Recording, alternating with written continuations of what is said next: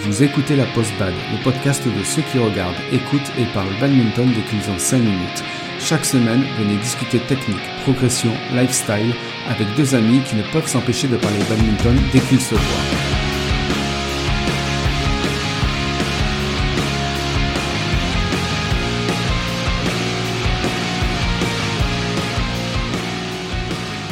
Bienvenue sur la Post Bad, le podcast de deux badistes qui rêvent de gagner un tournoi prestigieux, mais seulement si ça rapporte plein de pognon.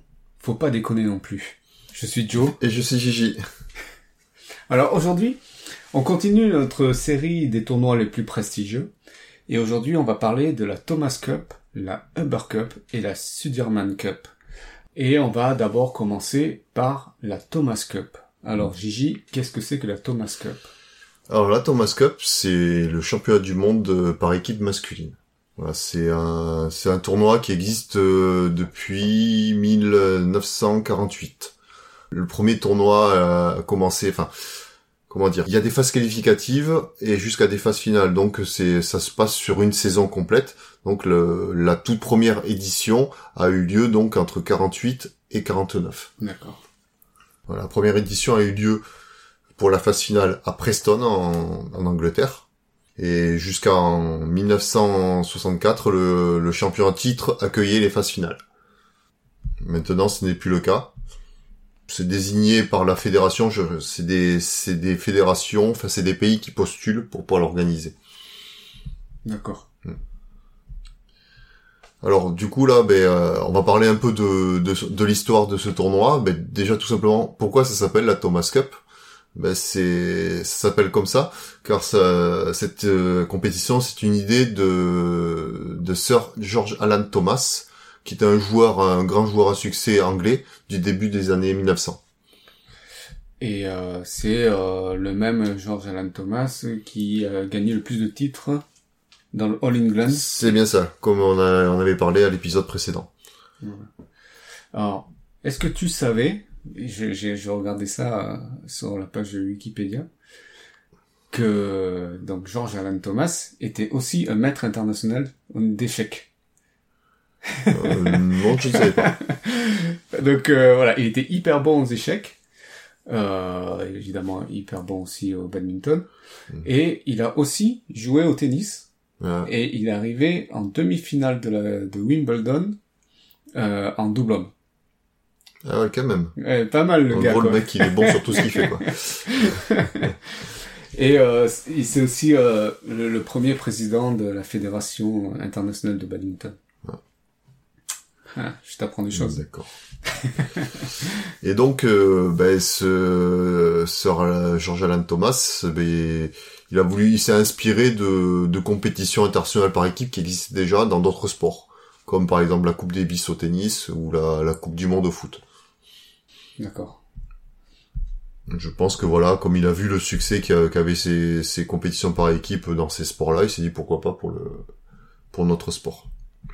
Donc en gros, euh, c'est l'idée a germé euh, comme ça et ça a fait son chemin. Et... C'est ça, ben, l'idée elle a été euh, reçue par la, la- la Fédération internationale en 1939. Donc voilà, ça, le temps que Ah ça oui. fasse son chemin, il y a eu quasiment, quasiment eu 10 ans avant que la, la compétition soit créée. Donc ça a pris 10 ans, pas pour ça, parce que initialement la compétition était prévue plus, euh, plus tôt. Elle devait se faire dès 1941, mais bon, à cause de la Seconde Guerre mondiale, euh, ça a été reporté. Effectivement. Il y avait une bonne raison. Tout à fait. Et donc la toute première édition, elle est, euh, a regroupé 10 pays. Il y avait 10 pays qui ont participé, euh, De partout dans le monde. De plus ou moins partout, vu les zones de qualification, est-ce qu'on peut vraiment considérer partout? Parce que il y a eu des, des, il y a eu des phases qualificatives avec trois zones de qualification définies, donc euh, Panamérique, Europe et Pacifique.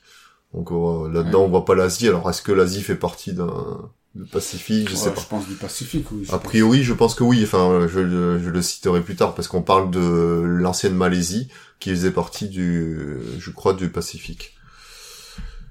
Et euh, donc, à la première édition, le format du- de la compétition était à chaque rencontre, il y avait neuf matchs à faire. Ce format, il a été gardé jusqu'en 1984. Donc il a quand même été gardé assez longtemps. Donc à chaque rencontre, c'est-à-dire entre... Euh... Chaque fois que deux pays se rencontraient, il y avait neuf matchs à faire, il y avait quatre euh, simples. Euh, non, qu'est-ce que je dis, pardon? Il y avait cinq simples, pardon, et quatre doubles. Et donc ce format, il a été gardé jusqu'en 1984. Et 1984, voilà. Ça, c'est euh, donc que ce soit pour les phases euh, qualificatives ou même les phases finales.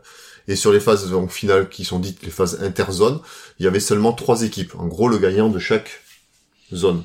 D'accord. De chaque zone. Donc il y avait les États-Unis euh, pour la première édition aux phases finales. Il y avait Malia qui maintenant s'appelle la Malaisie et il y avait le Danemark. Ok. Et le, sur cette première édition, le, le premier titre donc a été gagné par euh, Malia. Et euh, ce premier, lors de cette phase interzone, en gros, c'était une poule unique, euh, une poule euh, où toutes les équipes se rencontraient. Et donc, euh, Malia a battu les, les États-Unis 6 à 3 et a battu le Danemark 8 à 1. Ok. Euh, D'accord. Et depuis 1984, le format, il... Donc le format de chaque rencontre a changé. Maintenant, il n'y a plus que 5 matchs à faire. Il y a 3 simples hommes et 2 doubles hommes sachant que les trois simples hommes sont avec que des joueurs différents et les deux doubles hommes avec que de, des paires différents. Et ça, c'est le format actuel. C'est c'est encore le format actuel. D'accord. Ouais.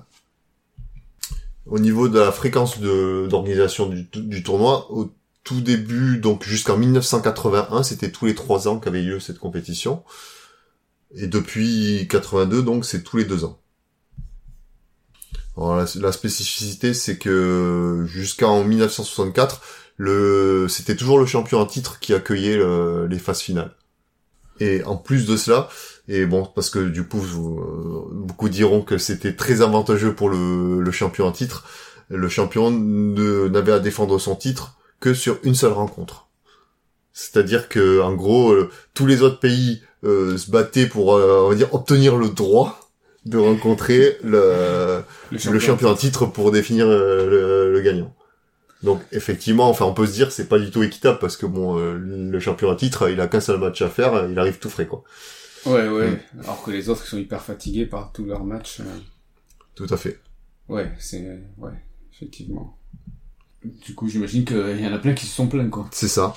bah il y a eu pas mal de, de plaintes et depuis euh, depuis il y a eu pas mal de changements déjà par rapport à l'organisation parce que jouer à domicile aussi c'est très très avantageux parce que bon on a le public avec soi et donc euh, depuis 1964 euh, le, le gagnant ne, ne, peut recevoir que deux fois d'affilée c'est-à-dire que s'il gagne euh, s'il gagne trois fois d'affilée il va réorganiser les deux mm -hmm. les deux premiers mais le troisième il, ce sera forcément notre pays et c'est rigolo ça parce que qui euh, qui a instauré ces règles là euh...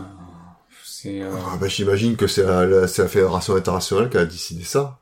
Après, par rapport à l'organisateur, non, je sais pas, parce que je crois que la Coupe du Monde, c'était pas pareil au foot aussi, là euh... Ouais, j'ai aucune idée. Parce que moi, bon, j'imagine qu'ils ont dû sûrement se calquer sur d'autres sports. Mais effectivement, quand on y réfléchit, c'est sportivement, c'est pas du tout euh, bah, oui, ouais. Mm. C'est assez bizarre. Mm. Enfin bon, je te laisse continuer. Ouais. Et donc du coup, pour éviter que que le champion en titre ait, ait autant d'avantages, à partir de 1967, il y a le tenant du titre, il, il rentrait, on va dire, dans la compétition dès le, à partir de des phases interzones.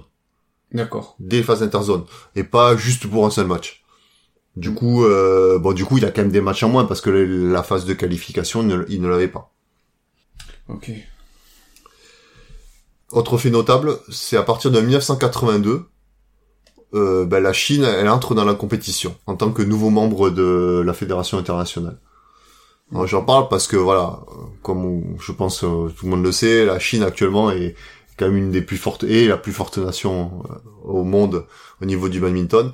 Et à partir de son intégration, on, enfin, on en parlera un peu plus loin.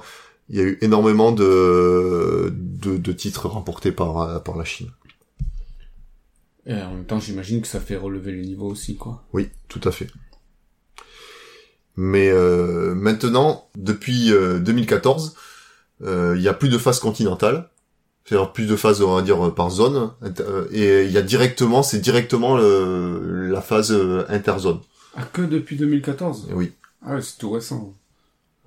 Et euh, du coup, on se, comment on peut se poser la question, mais comment les équipes sont choisies?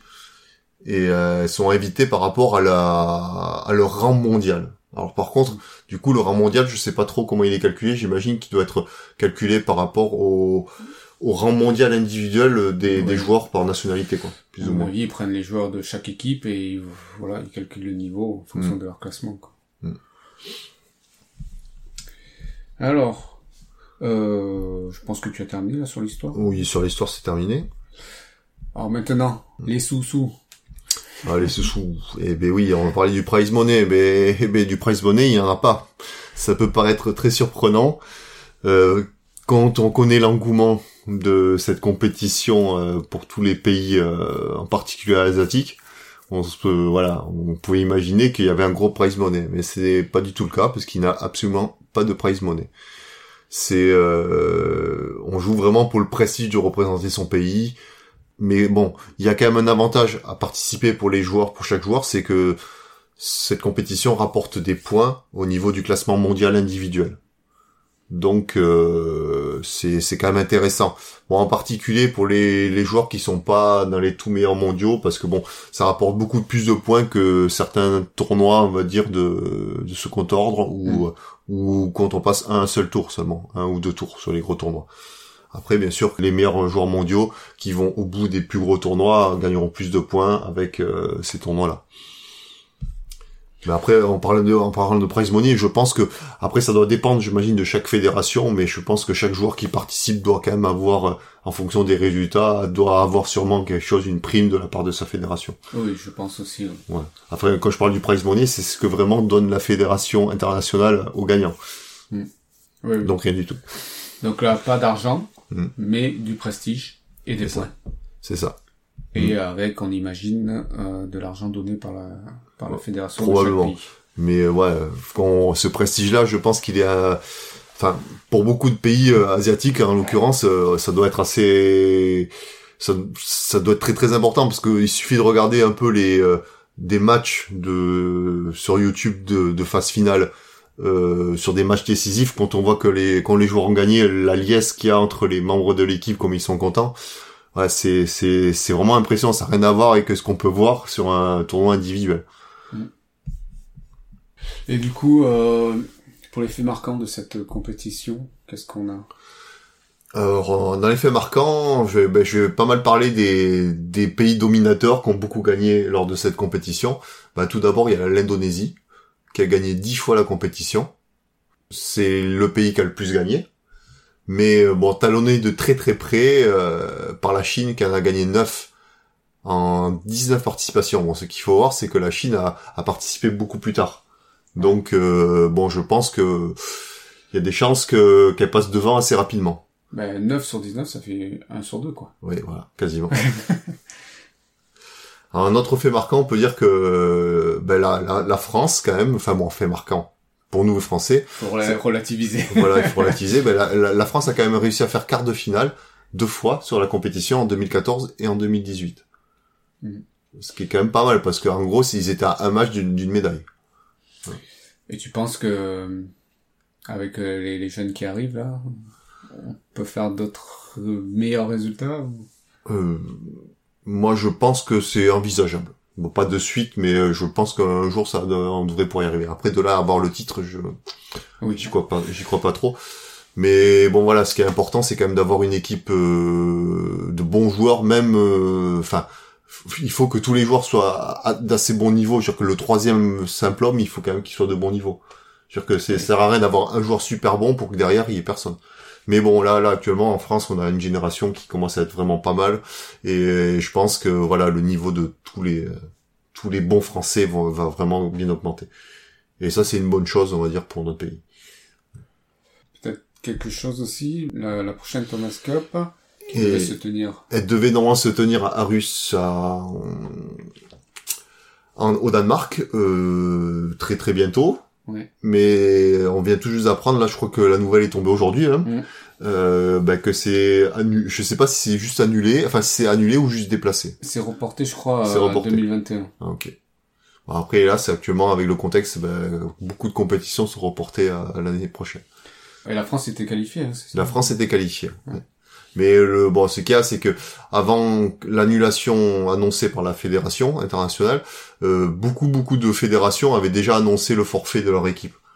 Après, bon, du coup, le problème c'est que ça ça rimait plus à grand chose de, de faire une compétition avec euh, la moitié des favoris, même plus, euh, bah, qui viennent pas. Donc, est-ce que c'est vraiment pour ça qu'ils l'ont annulé ou c'est juste parce que voilà par crainte sanitaire? Moi, je pense que voilà, il y a un peu des deux. Mm. Parce qu'ils voulaient pas peut-être faire une compétition au rabais. Et euh, bon, la Thomas Cup a été annulée, mais aussi la Uber Cup. La Uber Cup. Et du Mais coup, c'est une bonne transition. Qu'est-ce que c'est que la Uber Cup? Ben, la Uber Cup, c'est le pendant féminin de la Thomas Cup, donc le championnat du monde euh, par équipe féminine. Donc qui elle aussi, a priori, est reportée pour 2021. Oui, voilà, parce que le depuis euh, depuis une certaine date, le je reviendrai dessus plus tard. Les deux compétitions se déroulent en même temps Mm. et sur le même lieu. Donc, euh, ben, le, pour revenir à la Uber Cup, la première édition a eu lieu donc sur la saison 1956-1957. Voilà, c'est le même principe que euh, que sur la Thomas Cup. Donc il y a eu, il y avait des, il y a des phases qualificatives et après des phases inter euh, interzones. Interzone. Voilà. Donc la première édition a lieu également en Angleterre. Euh, bon, la, la ville, euh, vous m'excuserez pour la prononciation, euh, elle s'appelle Lancashire. Alors je ne sais pas si je le dis bien. Euh, donc, ben, pourquoi ça s'appelle euh, la Uber Cup? Ben, c'est un peu le même principe que pour la Thomas Cup. C'est, elle porte le nom d'une ancienne joueuse britannique qui s'appelle euh, Betty Uber, qui en 1950 a eu l'idée d'organiser donc euh, un événement similaire à celui des hommes. Donc c'est pour ça que la, la compétition a pris son nom. Et euh, j'ai aussi regardé Wikipédia. Et elle a aussi joué au tennis. Ah. Euh, si je me trompe pas, euh, elle a fait son meilleur résultat, c'était le quatrième tour à Wimbledon. C'est en simple. Euh, en double. Ah, je me souviens plus ça, par contre. Enfin bon, c'est quand même, euh, c'est quand même. Après, euh, c'est vrai que à, à cette époque-là, les, les gens euh, ils jouent à tous les sports de raquettes. Hmm. De toute façon, quand t'es bon dans un sport, en général, t'es pas mauvais dans un Ouais. autre. Tout à fait.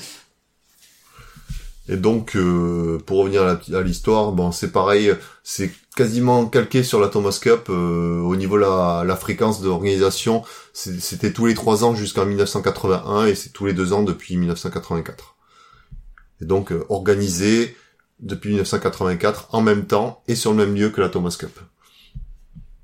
Donc, euh, le, je reviens pas sur le format qui est exactement le même que la Thomas Cup. ok. En 2007, euh, la, la BWF avait de- décidé de, de séparer les deux phases finales pour pas qu'elles aient lieu en même temps. Et euh, finalement, euh, cette proposition-là a, été- a été abandonnée. Alors je sais pas pourquoi ils voulaient pas les faire en même temps, peut-être pour pouvoir avoir plus d'événements à, à faire. Mais euh, bon, après peut-être qu'au niveau organisationnel c'était un peu compliqué, mais euh, Ouais, mais il y a même pas que ça, au niveau de, du, du, du public aussi. oui. C'est bizarre, quoi, Hmm. comme décision. Mais bon, finalement, voilà, elle a été abandonnée cette décision. Ils ont bien fait. Bah là, du coup, je vais enchaîner sur les faits marquants de la Thomas Cup. Bah, un peu pareil que De la- pour la, de la non, la Cup, pardon. C'est un peu pareil que la Thomas Cup. Je vais vous parler des, euh, des gros, des nations, on va dire, qui ont dominé la, la discipline. Et pareil que pour les garçons, euh, je vais parler de la Chine, bah, qui également a intégré la, la compétition en 84, donc euh, l'année où la, le pays est rentré dans, dans, dans la fédération internationale. Et donc la Chine a gagné 14 fois le, la compétition en 18 participations. Vous laissez faire le calcul du pourcentage, bon, bah, c'est quand même assez énorme. Et euh, cette compétition-là a été gagnée par seulement 5 pays depuis la création. J'ai calculé le pourcentage. Ouais. 78%. Ça, ouais. Donc euh, voilà, ce qui montre quand même la domination de la Chine euh, au niveau du badminton féminin. Peut-être un peu moins le cas maintenant parce que bon, il y a des pays qui émergent, enfin des pays comme le Japon maintenant est quand même euh, plutôt bien positionné. Ouais, qui s'illustre depuis plusieurs années. Mhm. Euh, et du coup, par rapport à la France, Ah bah bon la France, on va pas dire que c'est un fait marquant, mais fait juste pour parler de la France, eh ben elle, n'a participé qu'une seule fois à la compétition. Et c'était en 2018, hein, si je me trompe pas. Je crois que c'était la toute dernière édition effectivement. Et là, euh, on est, la France est aussi qualifiée. Et aussi qualifiée pour la prochaine édition, bon, qui est reportée donc. Et tu sais qui c'est qui est en fille euh Dans l'équipe actuelle? Ouais. Il y a la chinoise, enfin la française qui a été naturée, enfin la chinoise qui a été naturée français il y a pas si longtemps. Là. Il s'appelle, euh... il faudra m'excuser pour la prononciation, mais enfin tout le monde l'appelle Fei Fei. c'est son surnom. C'est, mais elle est, elle est arrivée en France il y a quelques années maintenant, mais je crois qu'elle est mariée à un Français et, du coup, bon, c'est la meilleure joueuse hein, dans, dans l'Hexagone. Elle représente notre pays. Il y a également, il doit y avoir également Marie Batomen, euh, des jeunes comme euh, Yael Oyo. Après chez les filles en double, par contre, bon, il y a, il y a Léa Palermo. Euh, il y a aussi euh, Delphine, Delphine Delru, je pense, Anne Tran, et il y avait aussi donc Émilie Lefel, mais qui était blessée. Bon, peut-être que ce report lui permettra de jouer à la prochaine édition, pour le coup. On va passer maintenant à la Sudirman Cup. Donc la Sudirman Cup, eh ben, c'est le championnat du monde par équipe mixte. Mm. Je sais pas pourquoi ils ont décidé de la créer en plus, mais c'est une compétition qui est arrivée très très tard. Parce qu'elle a été créée, le premier tournoi a eu lieu en 1989. Bah, pourquoi ils ont décidé de créer ça, à mon avis, c'est pour compléter tout le tableau, hein, je pense. Hein. Mm. Probablement. Et euh, du coup, la, la, première édition a eu lieu à Jakarta, en Indonésie. Et jusqu'en 2003, mais cette compétition avait lieu au même endroit que le championnat du monde individuel. C'était volontaire ça? Euh, je, probablement euh, pour enchaîner, je sais pas du tout euh, pourquoi ils ont fait décider ça. Peut-être pour une question logistique, pour pouvoir avoir quand même des des, moyens, des de communaliser des moyens, on va dire, parce que bon, je pense que pour organiser quand même une belle compétition, ça c'est quand même un certain budget et le fait de faire deux compétitions d'affilée, ça permet sûrement de diminuer un peu les coûts. Quoi. Mm. Après, je me trompe peut-être, mais je sais pas la raison, la, la, vraie raison, parce que du coup, je pense que ça devait être quand même compliqué pour les joueurs de d'être performants dans les deux. Donc le souci, c'est que forcément, il y a une compétition qui doit en pâtir par rapport à l'autre. Euh, si un joueur euh, pense qu'il est qu'il a des chances d'aller au bout sur une compétition individuelle, il va peut-être pas se défoncer sur la compétition par équipe. Mm. Et à l'inverse, quelqu'un qui euh, qui pense pas avoir ses chances, il va peut-être se défoncer un peu plus dans la compétition par équipe. Mais ça, bon, je sais pas. Donc, je pense qu'ils ont arrêté ça peut-être pour éviter ça, pour que les joueurs, enfin, pour que tout le monde joue le jeu et, et, se batte à fond. Alors, tu nous racontes l'histoire Donc, euh, ben, pourquoi la, cette compète euh, s'appelle euh, comme ça? Ben, Parce qu'elle tient son nom de d'une personne qui s'appelle Dick Sudirman, qui est le fondateur et l'ancien président de la, fédération, de la fédération indonésienne. D'accord. Alors, lui, je sais pas regarder sur Wikipédia. ouais, je sais pas si c'était un joueur, un joueur, lui, pour le coup. Euh, bon, cette compétition a lieu tous les deux ans. Alors, au niveau du format de la compétition, il y a plusieurs groupes dans la compétition. Euh, bon, qui vont du groupe 1, je, crois que c'est du groupe 1 jusqu'au groupe 7. Le, et seules les équipes qui sont dans le groupe 1 peuvent prétendre gagner le trophée euh, et donc euh, être désignées comme championne du monde par équipe mixte. Alors je te confirme, c'était un joueur de bad. D'accord. Mais il n'y a pas plus, euh, a pas plus d'infos que ça. Donc jusqu'en 2003, le premier groupe euh, était constitué de six équipes. Et ce s'est passé à huit équipes en 2015 et même 12 équipes en 2011. Donc voilà, ça permettait à, à plus d'équipes de pouvoir prétendre à gagner le trophée, petit à petit. Donc euh, chaque fois qu'une rencontre a lieu, il y a un match de chaque discipline. Donc il y a un simple homme, un simple dame, un double homme, un double dame, un double mixte. Avec ce système de groupe euh, dont j'ai parlé tout à l'heure, euh, jusqu'en 2009, eh il y avait un système de promotion-relégation pour monter donc d'un groupe à un autre comme euh, voilà comme les euh, il y avait que ceux du premier groupe qui pouvaient gagner la, la compétition ceux qui étaient dans les autres groupes ben il fallait qu'ils montent un peu les échelons euh, en finissant en gagnant leur groupe pour pouvoir avoir le droit à la prochaine édition de jouer dans le groupe supérieur ou alors à l'inverse, s'il a fini dernier du groupe, de jouer dans la, dans la, dans le groupe en dessous. D'accord. Ok. Mais ça, c'était jusqu'en 2009, parce que depuis 2009, euh, les groupes sont maintenant constitués avec le rang mondial de chaque pays. Un peu comme ce que j'ai dit tout à l'heure, là, au niveau des, euh, des qualifications euh, pour la Thomas Cup ou la Uber Cup, c'est maintenant au rang, par rapport au rang mondial du pays.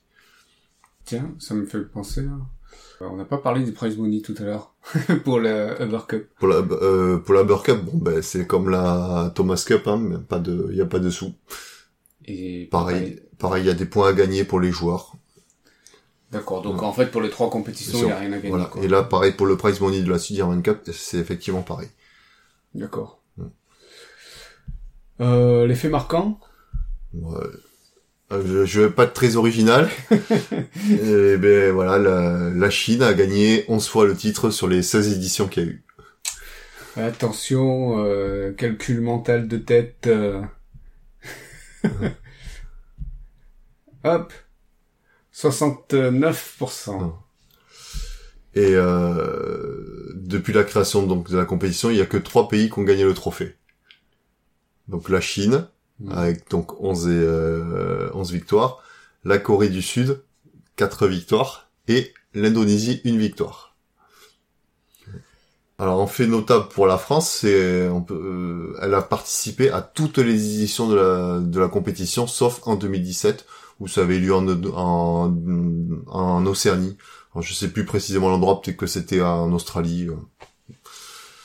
Et du coup, je ne sais pas la raison de la non-participation de la France, par contre. Ah ouais, d'accord. Euh, du coup, euh, c'est bizarre qu'ils aient participé à toutes les éditions alors que la Thomas Cup et Uber Cup... euh, Oui, mais la, la France, au début, sur les premières participations, ils n'étaient pas dans le premier groupe. Ah, Ah, parce qu'il y avait plusieurs groupes. Donc euh, voilà, là, je je saurais pas dire dans quel groupe ils étaient, dans quel groupe ils ont démarré, on va dire. Et après, ils ont dû monter petit à petit. euh, euh, je, je crois que avant qu'ils passent sur le système de euh, positionnement du groupe en fonction du rang mondial, euh, je sais pas si la France a été au-delà du, du deuxième ou du troisième groupe. bah, très bien, merci Gigi. Euh, on voit bien euh, du coup euh, la, la raison pour laquelle euh, on a regroupé ces trois tournois parce que c'est des tournois par équipe, donc tournoi par équipe masculine, par équipe féminine et par équipe mixte. Et euh, bah, c'est les trois euh, compétitions les plus prestigieuses euh, par équipe, tout Mm. simplement.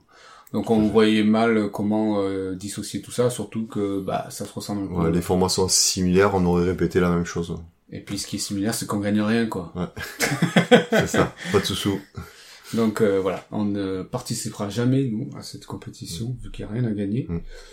On s'en fout des points. nous. Euh, et bien du coup, on va passer au lifestyle. euh.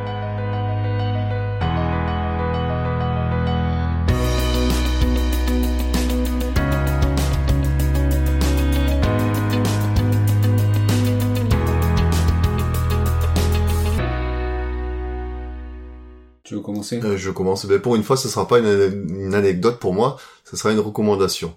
Voilà, si comme moi vous êtes un passionné de résultats internationaux, pour suivre, on va dire, les différentes compétitions internationales, comme la Thomas Cup par exemple, ou comme n'importe quel tournoi du circuit euh, BWF World Tour, euh, ben il y a un site internet qui s'appelle le Tournament Software, qui permet de suivre les résultats en direct.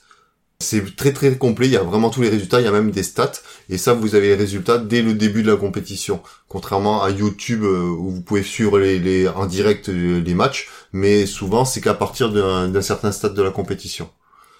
Donc euh, c'est assez complémentaire. Enfin quand on est un fan, c'est assez complémentaire les deux sites. Ça permet déjà de, vous pouvez voir sur Tournament Software le planning, on va dire les heures de match, à quelle heure, sur quel, enfin sur quel terrain plus ou moins va jouer les joueurs. S'il y a un match en particulier que vous voulez voir, vous saurez à peu près l'heure à laquelle il va commencer, mais pour pas le rater. voilà, voilà. Ouais. Et euh, alors, tu l'as pas dit, le, le site web, mais on met- vous mettra le lien, c'est www.tournamentsoftware tout attaché euh, .com. Et euh, moi, ce que j'aime beaucoup aussi, euh, c'est que tu peux voir les face à face. Tu peux mettre deux joueurs, choisir deux joueurs et voir bah, Mettre les stats. Il y a vraiment des stats très très complètes de tout. Tu peux même, on peut même voir le l'historique des classements d'un joueur. Le, mm. oui, après c'est un historique dans les confrontations directes. Il est vraiment bien ce site. Euh, tu sais s'il y a une appli ou pas? Hmm, Je ne sais pas. Ça m'intéresserait moi qu'il y ait une appli. Mm. Euh, comme ça, tu peux suivre directement mm. sur sur ton smartphone. Euh, alors moi, c'est une recommandation. Ça s'appelle Boîte à part. Alors, euh, c'est pas, euh, je vois Gigi qui s'excite là, mais c'est pas, il ne s'agit pas de boire ta part. c'est boîte à part, donc boîte de volant à part. Euh, c'est un, jeu de mots, alors c'est pas à part, c'est A P apostrophe A R. Euh, c'est un site où il y a deux personnes qui euh, font euh, des boîtes de volants en bois. Euh, donc le principe c'est qu'on arrive euh, avec une boîte, alors je sais pas si on doit leur fournir aussi ceux qui nous les fournissent, mais une boîte de volant et en fait ils le recouvrent de, de, de bois. C'est directement eux qui nous, on achète directement la boîte en bois. Ouais. Avec le, enfin, en gros, c'est un, oui, c'est un tube de volant classique, mais entouré d'une fine pellicule de bois. Ouais. C'est très très joli esthétiquement. En plus c'est une boîte française pour le coup. Oui. On va faire un peu la pub. Euh, je les ai souvent vus présents sur des grosses manifestations euh, nationales comme les championnats de France. Euh, enfin, vétérans en tout cas pour ma part, je les ai vus très très souvent. Et ça peut être des, des super idées cadeaux. Ouais, des super idées de cadeaux euh, pour euh, soi ou pour les autres. Mhm. Euh, moi, j'ai vu des personnes bah, qui en avaient acheté et franchement, la finition, c'est c'est vraiment bien. Ça fait vraiment un bel objet. En général, les gens étaient fiers d'avoir ça. En plus, je crois qu'on peut personnaliser. Enfin, on peut choisir le, les motifs qu'on va mettre, donc on, peut, se le personnaliser. C'est ça. On peut choisir les logos et on peut choisir un texte, un texte à mettre. Ouais. Mhm. Donc on se fera deux boîtes la post bad. Gigi et Jo. non, vraiment bien. Et puis euh, voilà, c'est une boîte française. Euh, deux artisans. Donc euh, le site c'est www.boîte b o i t e a p a r t s donc boîte à pas .fr. je vous recommande fortement. Allez, le traditionnel appel à l'action. Si vous aimez ce podcast, alors abonnez-vous, aidez-nous à le faire connaître en mettant des évaluations sur iTunes Windows si vous êtes sur Windows ou sur Apple Podcast si vous êtes sur Apple. Mettez-nous plein d'étoiles, 5 c'est très bien. Euh, partagez-le aussi, tous euh, ceux qui pourraient être intéressés. Euh, n'hésitez pas à nous laisser des commentaires pour réagir, pour dire ce que vous aimez, ce que vous n'aimez pas, les sujets que vous voulez qu'on aborde. Et vous pouvez aussi nous écrire à l'adresse lapostbad.gmail.com et aussi vous inscrire sur le groupe Facebook de la Postbad. Alors pour terminer cet épisode, euh, bah c'est le deuxième euh, de, la série euh, des tournois les plus prestigieux. Moi je dirais regardez sans hésiter. En plus les gens qui gagnent, vous pouvez voir la joie des joueurs. Voilà. Oui, n'hésitez pas à regarder. C'est un peu dommage parce que la Thomas Cup de, et la Uber Cup devaient avoir lieu normalement euh, sous peu. Ça aurait été vraiment intéressant que de pouvoir avoir cette compétition en direct. Enfin, on la verra, mais plus tard. Mais euh, il faut pas hésiter. Euh, regardez, vous verrez comme c'est euh, comme euh, ben, les joueurs sont à fond dans leur équipe, on, euh, on, le voit souvent quand un joueur est en train de jouer, on voit souvent la caméra qui filme le clan, on va dire chaque clan, et on voit les, les, joueurs de, du pays là qui sont à fond derrière leur, leur partenaire. Et voir un peu la, cette espèce de, ouais, cette communion, on peut dire, entre les entre les équipes. Enfin, et c'est ça qui est, qui est fort, c'est de voir un peu le cet esprit d'équipe qu'il y a, alors qu'on est quand même un sport individuel. Mm. Et euh, donc tu les vois dans leur tribune avec les boudins, ils frappent les boudins. et puis euh, surtout euh, quand ils gagnent à, la fin, quand ils gagnent une rencontre, bah, tu les vois tous mm. débarquer sur le terrain. Mm. puis comme comme les deux compétitions sont pareilles, la Burr Cup, la Thomas Cup, on voit les filles qui encouragent les garçons et inversement aussi. Mm. Ben, très bien, merci Gigi pour tout ton travail documentaire. Euh, et on se dit euh, à la semaine prochaine pour un nouvel épisode. À bientôt. Salut.